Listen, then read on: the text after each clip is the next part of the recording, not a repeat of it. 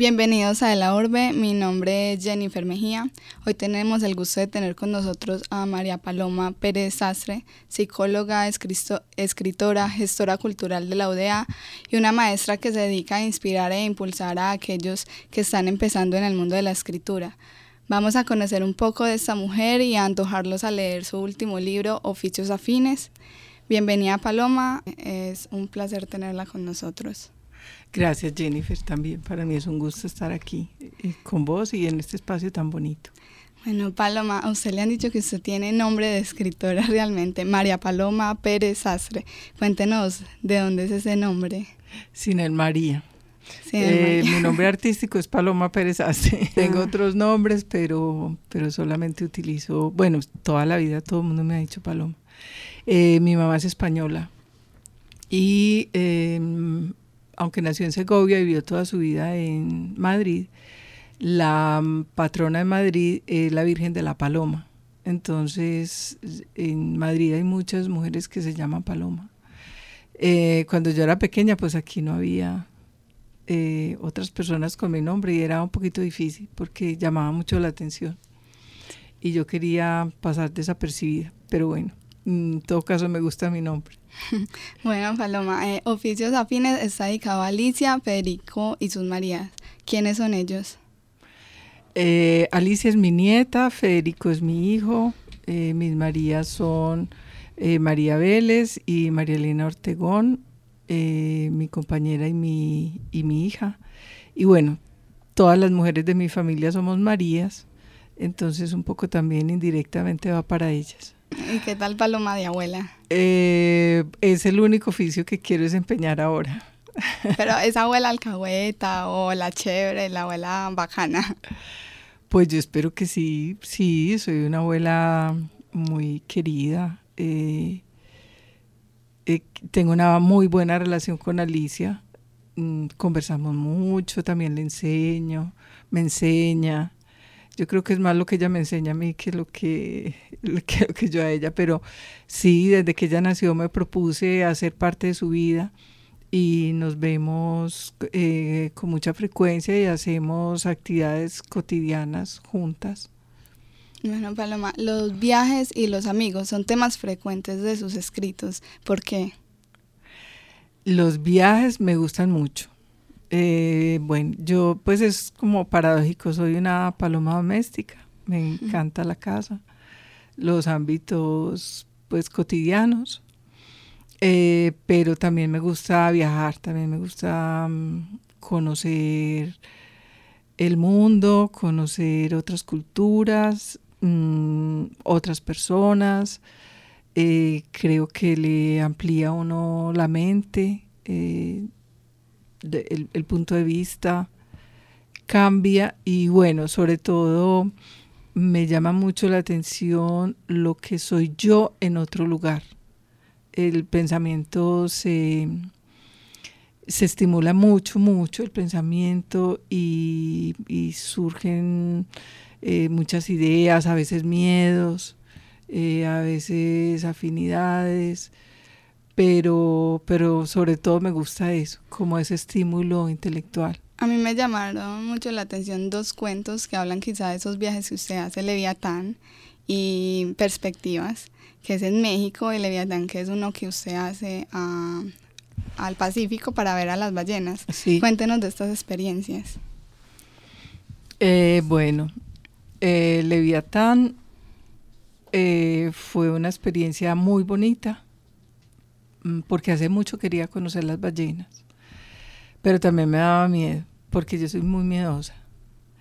Em, pero fue lindo, pues, por las personas con las que fui. Estaba con mi hijo, mm, su esposa de, ese, de ese tiempo, con María, y en una excursión organizada por, por Julio y Lina, unas personas muy bellas, pues, que hacen turismo ecológico. Entonces me sentí pues como muy cuidada y, muy tranquila. Lo bonito y de, ese viaje fue eh, que lo, claro, sí vi ballenas, pero de lejos. Y la que vi de cerquita fue solamente el vallenato, que levantó su cola pequeña. Entonces me pareció muy poético y quise em, escribirlo con, con Moby Dick porque quería hacer como ese contraste entre el, entre el leviatán temido, inmenso, y, y esa visión pequeña y tan entrañable que yo, que yo tuve en ese viaje. El vallenato. Y de México, que usted habla, que le encanta la cultura de México. Ah, sí, México me encanta. México es un país que atrae, que atrae pues no solamente a mí, pues a, mucha gente. Me gusta mucho la, la, cultura de México, sus colores, ese arraigo a lo, a lo antiguo, a lo prehispánico, eh, la comida, me encanta y la gente tienen un sentido del humor mm, que me, me, llama mucho la atención. Y bueno, lo que yo narro ahí es una ida a Teotihuacán a ver las pirámides con un taxista que resulta admirando a Pablo Escobar. Entonces aprovecho como para hacer ahí una reflexión sobre la educación, que es pues un tema muy importante para mí, es, es es uno de mis yoes ser, ser maestra. Claro, recordemos que la profesora Paloma es docente de la Facultad de Medicina. Ella enseña literatura allí. Paloma, y algo que inquieta mucho también es la relación que usted hace de los gatos y los escritores. Cuéntenos sobre esta relación. Sí, pues es, eh, ha sido pues muy muy conocido por todos que los escritores tienen gatos. hay pues una larga lista, incluso libros sobre esto bellísimos. Hay mucha literatura sobre, sobre los gatos y bueno, en internet ni se diga. Eh, los gatos son unos seres muy misteriosos, eh, silenciosos, mm, amorosos eh, y son muy buena compañía porque el trabajo de la escritura es un trabajo así, silencioso, amoroso, lento. Eh, entonces, no me parece raro que, los escritores eh, hayan tenido gatos. También algunos artistas lo han tenido. Yo creo que es por ese trabajo eh, solitario que uno se siente muy afín a ellos y sobre todo muy acompañado. Y pues lo otro es que mm, a pesar de que uno logra conocerlos mucho, también son impredecibles. Entonces siempre traen sorpresas, posan de una manera bellísima, son hermosos, esas caritas son divinas, sus ojos son como, como que lo transportan a uno al infinito, a la inocencia. Estoy escribiendo un poquito más sobre eso. los gatos. ¿Y cómo se llaman sus gatos o su Mis gatos se llaman Pequeña, es la, hembra, eh, que es el macho hermano de pequeña, y el otro se llama Parsifal, que es un, pequeñín de que es de Alicia, pero vive en mi casa. Pero Alicia no vive con usted. No, Alicia vive cerca de mi casa, pero no vive en mi casa. Listo. Paloma, usted es de Jericó, Antioquia, pero crece en el centro de Medellín. En estos momentos hace parte de un proyecto Cartas al Centro y yo me tomé la tarea de, de, leerla y me llamó mucho la atención esto porque estamos en el Paraninfo. Entonces dice así, te veo con los ojos de adentro, plazuela de San Ignacio. Fuiste mi casa, ahora te albergo. Tus claustros, testigos de la guerra de los mil días, atesoran reservas del silencio, amasado por monjes y académicas. Y en ellas veo. ¿Qué significa el centro para usted, el Paraninfo donde estamos hoy? El centro, pues, es para mí es la ciudad, es, es Medellín. Eh, bueno, aparte que es mi infancia. Eh, lo más bello que hay para mí en Medellín es este es esta plazuela San Ignacio y pues todo el conjunto del, del claustro San Ignacio, la iglesia y el Paraninfo. Viví ahí como 10 años, los primeros 10 años de mi vida. Eh, ahora lo veo, lo veía grande, ahora lo veo pequeño. Eh, aquí en Paraninfo era la universidad, la no existía la ciudad de la universitaria. Entonces, pues vivíamos prácticamente pues con los estudiantes y les tenía mucho miedo porque por las protestas, por un lado, y por otro lado por la banda de guerra. Sonaba muy duro Entonces corría a, esconderme cuando, cuando la banda estaba por aquí. Y al, eh, sobre Ayacucho, donde ahora hay un parqueadero, quedaba la oficina de mi papá. Entonces mi papá solamente caminaba media cuadra para llegar a, su trabajo. Y como era tan grande la casa, con baño de inmersión, con corredores, pues mi infancia también pasó ahí porque el apartamento era muy pequeño. Y el colegio pues quedaba ahí en la Oriental, que son dos cuadras, pues lo que ahora es la Oriental, que antes era San Félix. Entonces yo bajaba por Pichincha dos cuadras, siempre la mano de mi papá. O sea que sí, pues mis mejores recuerdos pues de la infancia están ahí, están muy, muy ligados a mí. Yo vengo aquí, me emociono, me, quiero que me trasladen para este edificio. sí, quisiera pasar aquí mucho tiempo. Hablemos de eso también de la Universidad de Antioquia. Usted ha estado vinculada desde, desde muy joven como estudiante. Empieza en medicina, luego se pasa a psicología y termina metido en el mundo de la literatura. Cuéntenos esas transiciones. Pues yo no sé por qué empecé a estudiar medicina, tal vez Mm, presionada pues por mi mamá y en el colegio me iba bien, entonces parecía pues que tenía mm, em, cualidades para eso. Pero no, fue solo empezar y darme cuenta de que eso no era lo mío. Y me metí a psicología porque estaban empezando un programa de psicoanálisis. Fue un experimento que después no funcionó, pero era maravilloso porque pues, eh, teníamos, cada estudiante tomaba tres áreas que las escogía en las humanidades. Entonces yo tomé lingüística, literatura y filosofía. Y ahí pues tuve unos profesores pues increíbles. Eh, ahí estuve, estuve con Saúl Sánchez, con, con Hernán, con eh, la, la, profesora Beatriz Restrepo Gallego, eh, nunca tomé clases con Carlos Gaviria, pero lo veía por los corredores. Eh, Oscar Castro, bueno, eh, Consuelo Posada.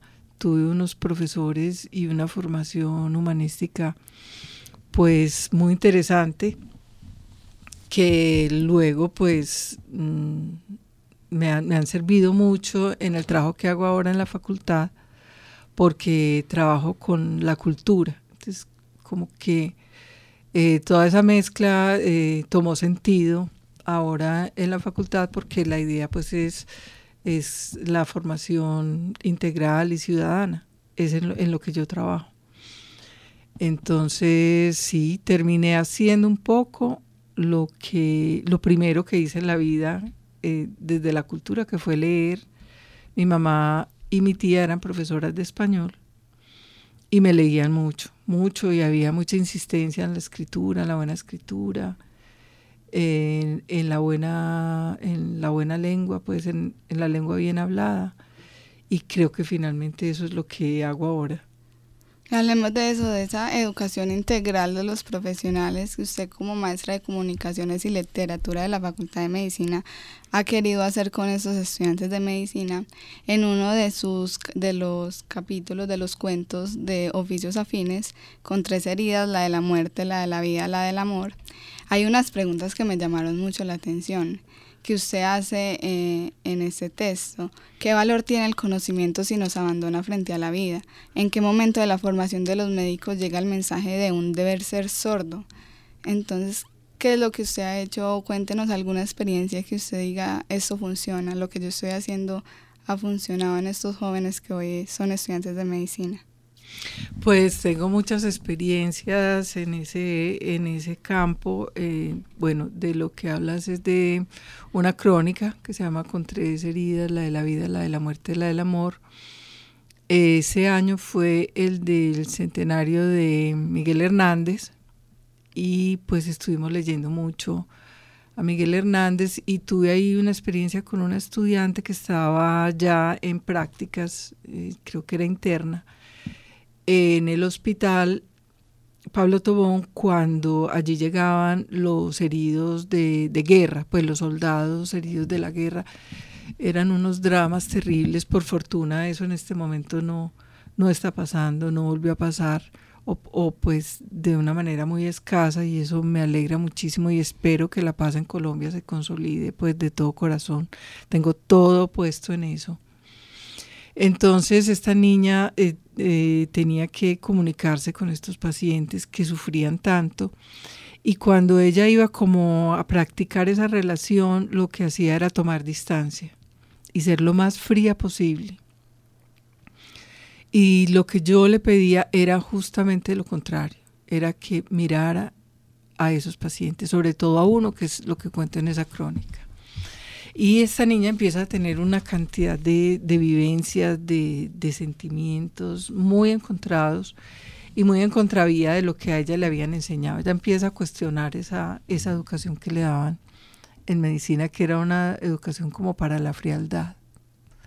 Entonces, eh, bueno, esa fue una, una linda experiencia y ha habido pues muchas otras. No todos los estudiantes son tan sensibles, pero mm, es pues lo que nos proponemos, una, una comunicación muy, muy plena, muy íntima, muy, muy, muy sincera con, eh, con los pacientes y en general pues con todo el mundo, ¿cierto? No, lo que nosotros tendemos es a la, hacia la formación ciudadana. Creo que e, ese trato delicado pues se lo debemos a todos.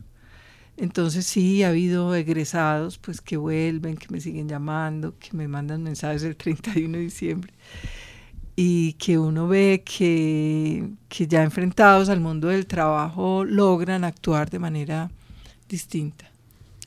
Bueno, recordemos que estamos con Paloma Pérez, psicóloga de la Universidad de Antioquia, especialista en literatura latinoamericana y magíster en literatura colombiana.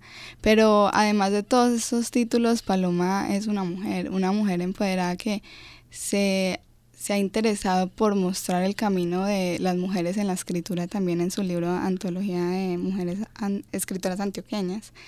Entonces, cuéntenos cuál ha sido el papel de la mujer en este medio de la escritura y en general de la mujer en el mundo? Pues sería muy largo de contar todo eso. en resumen. Sí, pero a ver, ha sido un, papel secundario, ya lo sabemos, todavía eh, a las mujeres nos falta, pues hay un camino largo por recorrer. No hace mucho se reunieron en Europa, en Alemania, mujeres destacadas de la vida política, a hablar de la, de la inequidad eh, que existe todavía. Y una de las más graves pues es la inequidad salarial. Eh, los, los cargos siguen siendo ocupados por hombres cuando, o sea, hay algo en la cultura, porque ya las mujeres no, no tenemos ninguna limitación intelectual, pero hay algo en la cultura que no deja que las mujeres eh, ocupen eh, los mismos lugares y que lleguen pues a como a una satisfacción plena en su trabajo. Como te decía, es, un asunto cultural al que hay que seguirle trabajando mucho. Y en el campo de la escritura, pues ha sido, digamos, lo mismo, ¿cierto? Em, hay muchas mujeres ya que escriben, eh, cada rato pues aparecen títulos de mujeres en, los más vendidos, en los más leídos, pero sigue habiendo un prejuicio, sigue habiendo como un desprecio a la hora de, tener en cuenta a las mujeres. Ahora en la Feria del Libro de Bogotá salió otra lista de los 39, los 39 que son escritores menores de, de 40 años, latinoamericanos, y en Colombia no aparece ninguna sola mujer. En otros países sí, porque sí se leen. Aquí hay como una insistencia en no, en no leer a las mujeres.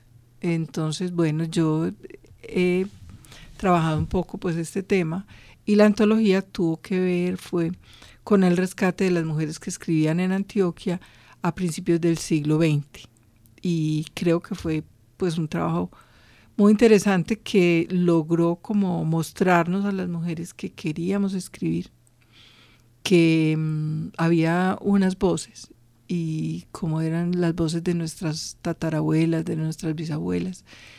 Y esa es la, esa es la voz que nosotras hemos ido, o las voces que hemos ido retomando. ¿Qué lee Paloma? ¿Cuál es su escritora favorita? Porque en el libro escucho, eh, veo mencionar mucho a Virginia Woolf, o usted habla de Corín Tellado. Tellado. Tellado. Eh, entonces, ¿qué lee Paloma? ¿Cuál es su escritora favorita o escritor favorito? Pues ahí, ahí hiciste un, un buen contraste entre Virginia Woolf y Corinne Tellado, de un extremo a otro. Corinne Tellado lo leíamos mucho en el colegio cuando estábamos, cuando éramos adolescentes. Fue un poco nuestra educación sentimental. Había unas fotonovelas que, que vendían y que circulaban clandestinamente en el colegio. Había un gran comercio de fotonovelas, eh, las leíamos debajo de la, de la tapa del pupitre y debajo del delantal de cuadros. Mm, sí, fue una educación. Eh, Vargas Llosa llamó a Corín Tellado la inocente pornógrafa, que ya te podrás imaginar. Em, creo que nos hizo un poquito de daño eso porque era un, era un amor romántico pues que no existe, ¿cierto? Em, y nos hizo ilusionarnos demasiado con el amor, pero bueno, el amor existe. Eh, nos hemos dado golpes, pero, pero lo hemos encontrado. Eh, sí, pues me gusta mucho Virginia Woolf, eh, Margarit Duras, Margarit Justenar, eh, Wisława Szymborska, mm, bueno, em, García Márquez, los clásicos, bueno, leo. Em, ahora estoy leyendo como más a los clásicos y leo pues también mucho a las mujeres.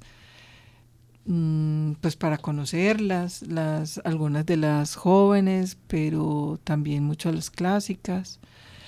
Eh, leo más mujeres, pues porque es mi especialidad, pero no quiere decir pues que sea lo único que, que lea. La última novela que me leí eh, fue mm, la primera novela de Virginia Woolf, que se llama Fin de viaje, y la anterior, la última novela de Juan Diego Mejía. Bueno, y ahora hablemos de escribir, que usted lo menciona como el oficio penoso, doloroso y solitario. Eh, ¿Qué es escribir o por qué escribir es doloroso? Escribir es difícil. Pues cuando los estudiantes me dicen, no, profe, es que escribir es muy difícil, yo les digo, sí, es muy difícil. Sobre todo porque se han desperdiciado las oportunidades del bachillerato. Los muchachos vienen sin las competencias ni lectora ni escritora. Y yo me pregunto qué hicieron durante 13 años en el, en el, en el colegio, qué leyeron, si fue que los espantaron con esos clásicos que se los ponen a leer así crudamente que nadie finalmente los lee. Eh, si fue que no disfrutaron la lectura, si fue que no los pusieron a escribir crónicas, historias sencillas de su vida, a escudriñar dentro de sí mismos mediante la escritura. La escritura es una forma de conocimiento. Entonces, bueno, tal vez por eso también es difícil, porque no, no es muy común que nos queramos eh, mirar, ¿cierto? Es difícil porque es volver concreto lo abstracto, las ideas, las ideas vienen una superpuesta a la otra, sensaciones desordenadas, en cambio cuando vos escribís, pues eh, la escritura secuencial, solamente puedes escribir una sola cosa. Hacer que la lengua diga lo que uno quiere decir también es difícil. más bien somos escritos que, que escritores, ¿cierto? Entonces es un trabajo que cuesta, que a mí me sigue costando. No soy un me en estos días me encontré una frase, creo que en Virginia Woolf, que decía, entre bailar y escribir prefiero bailar.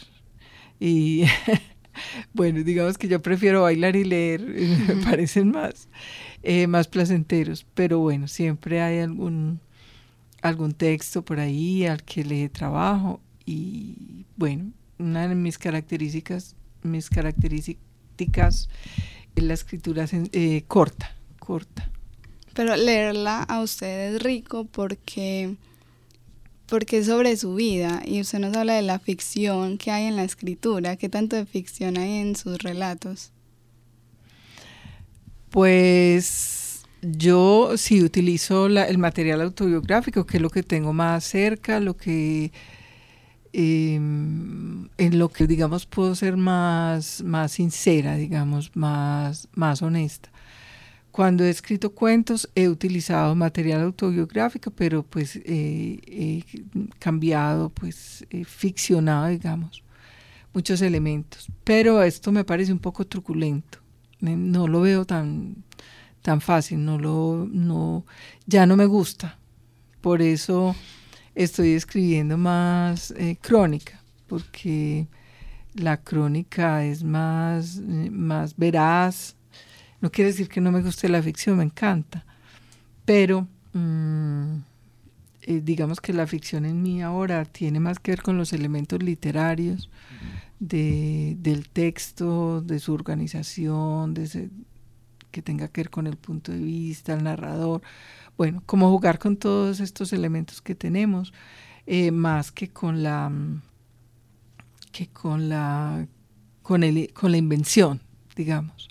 La invención más bien la estoy trabajando desde el punto de vista de la lengua para que, para que diga lo que, eh, para que sea más expresiva. Bueno, Paloma, y para ir terminando esta entrevista, no, no puedo dejarla ir sin leernos algo que yo escogí, pero que me gustaría que leyera, de su libro Oficios Afines, sobre la escritura además. Bien, este es, escogiste el último párrafo de Oficio Penoso. De la escritura, sí. Sí, bueno, entonces dice así, sí, la escritura es un oficio solitario y doloroso, pero como dijo Clarice Lispector, es una maldición porque obliga y arrastra, como un vicio penoso del cual es casi imposible liberarse, pues nada lo sustituye. Y es una salvación, una enfermedad que trae consigo su propio remedio y que también significa redención. Quizás la doctora Magnati haya sustituido a la Calguer, pero Bell seguirá escribiendo. Bueno, para conocer a estos dos personajes finales, pues tendrán que, leerse toda la, idea también es toda la crónica. Está en la página 64 que está muy interesante el libro, yo los invito a leerlo. Paloma, me siento muy contenta de haber podido compartir con usted. Eh, gracias por haber estado en De la Urbe y no me decido sin antes que me firme mi libro. Y muchas gracias por estar acá. Jennifer, muchas gracias a vos. Muy agradable la, la conversación y rica invitación.